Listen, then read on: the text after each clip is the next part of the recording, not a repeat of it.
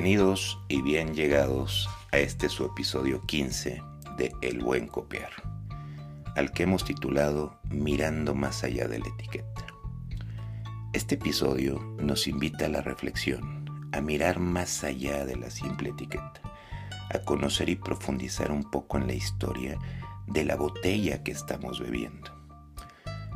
El vino es como las personas, tiene vida, evoluciona constantemente y adquiere cuerpo a través del tiempo hasta llegar a su punto de máxima expresión.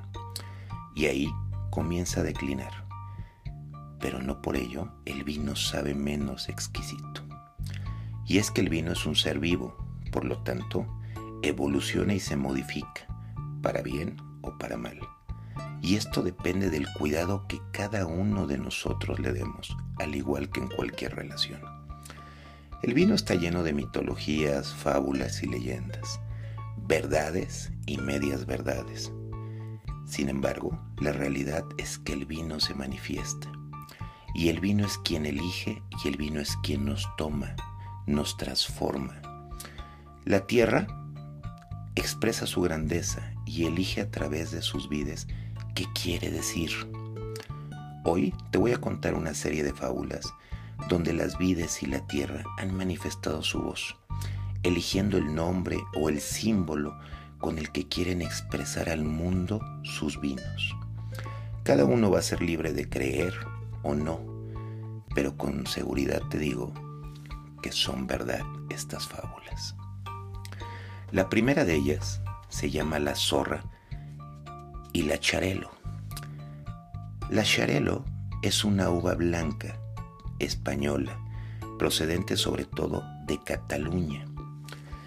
Esta fascinante historia la leí en el libro eh, cuyo nombre es Te cuento un vino, de para mí un gran escritor español llamado Enrique López, el cual sin duda te recomiendo. La fábula es atribuida a Esopo, del que se sabe existió en el año 600 a.C. Y esta fábula tiene su reencarnación en pleno siglo XXI, en la ciudad San Sadurni de Anoia, municipio y población española de la comarca de Panadés. Se desarrolla dentro de los viñedos pertenecientes a Cel Cedro, denominación de origen de Penedés. Cuenta la fábula que durante el proceso de maduración de la uva, en julio del año 2012, los viticultores encontraron una zorrita dentro de las viñas, sí, una zorrita jovencita, inquieta, juguetona, intrépida, traviesa y audaz, que al andar brincando y jugueteando de un lado para otro, de repente se quedó ensimismada, viendo el fruto de la uva. Inmediatamente se enamoró de sus aromas, de esos aromas que desprendían del acharelo. Parecía que la zorrita estaba adivinando el resultado final de todo el proceso, que se transformaría en vinos de gran calidad.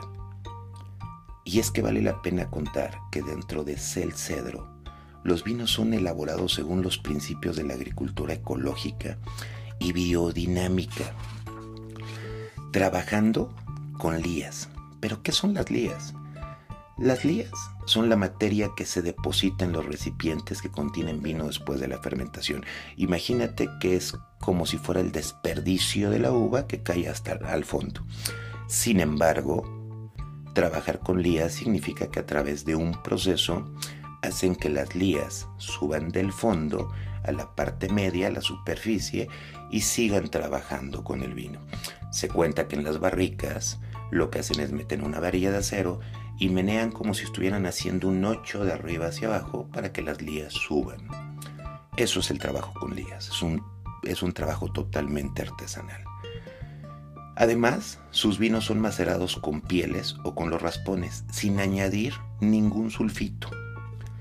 Cuenta esta fábula que durante varios días fue vista la zorrita merodeando las cepas, observando y olfateando simplemente. Así que se ganó el cariño y sobrenombre de los viticultores de Miranius, que significa quien mira nidos, es decir, Miranius es alguien distraído que vive su propio mundo y su propia vida, y que vive en sus sueños. Tal fue el cariño que los dueños del viñedo y viticultores decidieron poner el nombre de Miranius a uno de los primeros vinos biodinámicos de la denominación de origen de Penedés. Esta zorrita jovencita, inquieta, impetuosa, es la protagonista absoluta de este vino, tanto que su imagen fue inmortalizada y plasmada en la etiqueta del vino. Hoy, sin duda, es un vino que pasó a la historia, un vino que puedes encontrar con ese nombre, Miranius, y verás la imagen de la zorrita. La historia cuenta que una vez que este vino salió, la zorrita se dejó de ver en las cepas, simplemente dejó de pasear por el viñedo, como si solo hubiera estado ahí para marcar su paso por la historia dentro del viñedo. Vale la pena mencionar que el viñedo Seyer Cedro es un viñedo independiente, pero que pertenece a Cabas Recadero. Cabas Recadero tiene la apuesta de elaborar vinos blancos de alta calidad y de terruño, sin utilizar fertilizantes, químicos, pesticidas ni herbicidas. Esto hace que sus vinos sean sinceros y erijan una historia sensorial a cada uno de los que lo beben. Sin duda, una gran historia, donde la zorrita marcó el rumbo de lo que debiera ser. La siguiente fábula que te voy a contar se llama La libélula y la viura. La viura es, una, es un varietal de uva eh, del cual hablaré un poquito más al rato. Cuenta la historia que para mí, el excelente escritor Enrique López, en un recorrido que hacía en sus inicios al mundo del vino por la bodega Mitarte, en la malagueña de Ronda, tuvo la suerte de ser guiado en esta visita y acompañado por un peculiar y admirable anciano, que tenía una imagen cansada, pero una mente lúcida y brillante, ¿Quién se captaba de no ser enólogo. También se captaba de no saber hacer vino y menos de dominar las fases de la cata. Es más, decía, no entiendo a la gente que encuentra tantos aromas y sabores al vino. Pero nadie va a entender más de vino que yo. Decía, sabe más el borracho por borracho que por ser enólogo y soltaba la risa. De entre todas y muchas las sabidurías que el anciano pronunció, Enrique relata que hubo algo que se quedó en su mente y que perduró durante mucho tiempo. El anciano decía, a mí me gusta el vino en todas sus clases y en su total expresión. Y si pudiera reencarnar, me gustaría hacerlo en algo que pudiera vivir cerca de las vides, sea lo que sea. Ups. Bodegas Mitarte produce un vino blanco fermentado en barricas 100% viura. Barricas procedentes de viñedos de más de 60 años de antigüedad. Pero este vino encierra en cada botella una hermosa y curiosa historia. Creen que, increíblemente se repite año tras año sin que nadie sepa explicarla.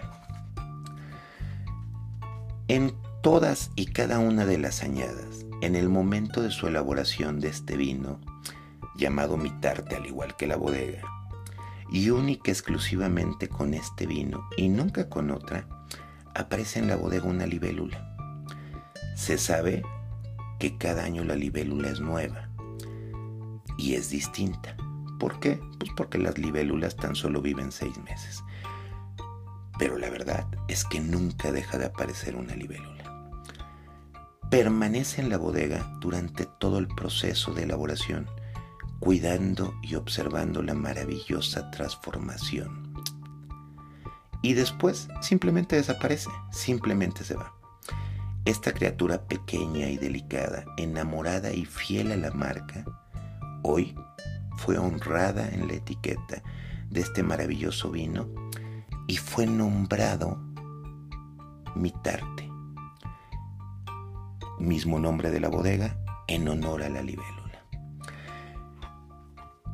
Se cuenta que esa libélula, cuando inicia el proceso, llega a la bodega y vuela sobre las barricas donde se está fermentando este vino, como si estuviera observando todo el proceso. Muchos dicen que es el alma encarnada de este anciano, que tal era su anhelo por vivir cerca de del viñedo, que reencarna en, este, en esta libélula para ir a supervisar su vino. Qué hermosa historia. Y por último, te voy a contar la fábula del grillo y el Malbec. Esta fábula pasó en la ciudad, o más bien en el país de México. Malbec es una uva originaria de Francia que genera vinos tintos deliciosos y que en Argentina ha logrado convertir tal euforia como una cepa emblemática. El sabor del Malbec varía según su madurez. ¿Qué quiere decir esto? Que si es un vino joven, dará un vino afrutado, mientras que si es un vino maduro, será un vino complejo y delicioso. Malbec como tal es una uva muy expresiva, es una uva delicada y se encuentra dentro de las uvas finas que pueden existir. Cuenta la, la fábula que un día de invierno como cualquiera, un productor y negociador de vinos. ¿Qué es negociador de vinos? Negociador de vinos es aquel productor que además de producir sus propios vinos, negocia comercializar vinos de otras bodegas o de otros viñedos, para así siempre llevar la calidad del vino que representa.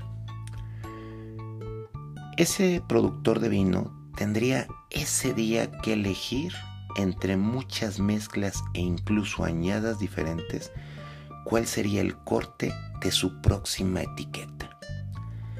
Elegir cuál será el varietal, la mezcla e incluso añadas es una responsabilidad muy grande, aun cuando sea apoyada por enólogos de prestigio, sobre todo porque su primera etiqueta era ganadora de concursos internacionales. La responsabilidad que este productor tenía de elegir una mezcla para su segunda etiqueta era una responsabilidad muy grande, pues no podía ser un vino de menor calidad que el que ya había producido. Preocupado, pensativo e incluso con cierta duda, se dirigió a la bodega, que dicho sea de paso, no es cualquier bodega, pues esta bodega data desde 1881 en San Luis Potosí, México, siendo un lugar único que cuenta la fábula que al entrar tiene dos columnas de árboles hermosas y al fondo una cava donde se guardan las barricas dentro de una estructura todavía de adobe que data de los años 1800. Esta fábula también cuenta que cuando llegó el productor, en la mesa frente a él ya habían 13 copas de delicioso vino, con mezclas y añadas cada una de las copas con diferente vino. Después de catar una a una y registrar sistemáticamente su aspecto, su intensidad y color, su nariz, su boca y tener sus conclusiones, la decisión estaba sobre tres copas que eran las finalistas, pero solo podía elegir una sola. Así que el equipo de enólogos tenían la misma duda, ¿cuál de las tres tenemos que elegir?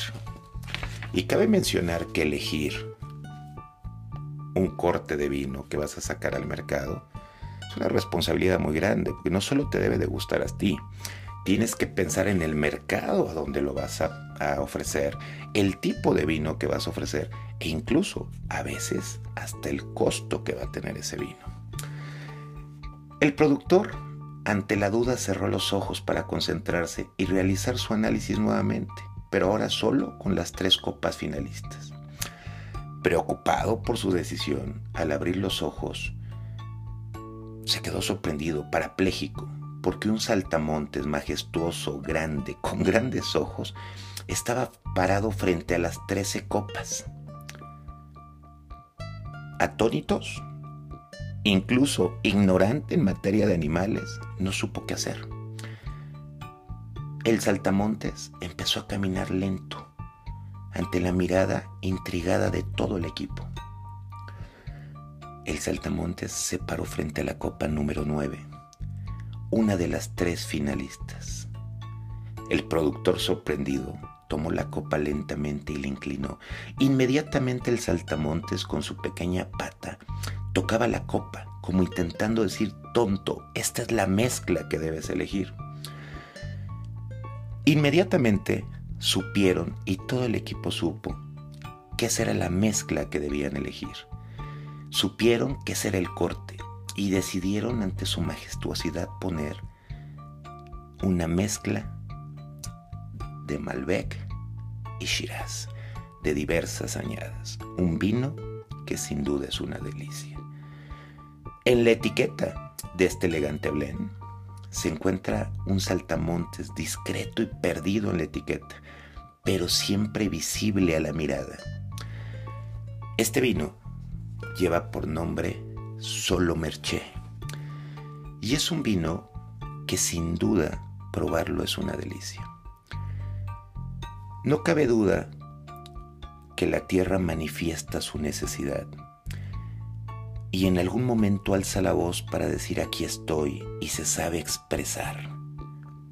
Aprender a mirar atrás de la etiqueta es aprender a conocer la historia de cada botella que estamos degustando. Espero hayas disfrutado este capítulo. Nos vemos en el siguiente.